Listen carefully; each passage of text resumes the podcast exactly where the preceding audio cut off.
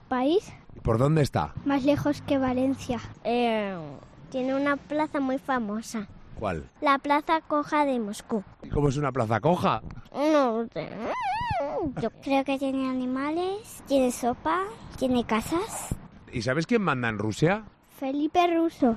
Es como el de España, pero en ruso. Hablan un poco a veces al revés. ¿Y la gente de Rusia cómo es? Pues diferente que la de España, con vestidos de Rusia. ¿A ti te gustan los vestidos de Rusia? Pues supongo, son demasiado de moda.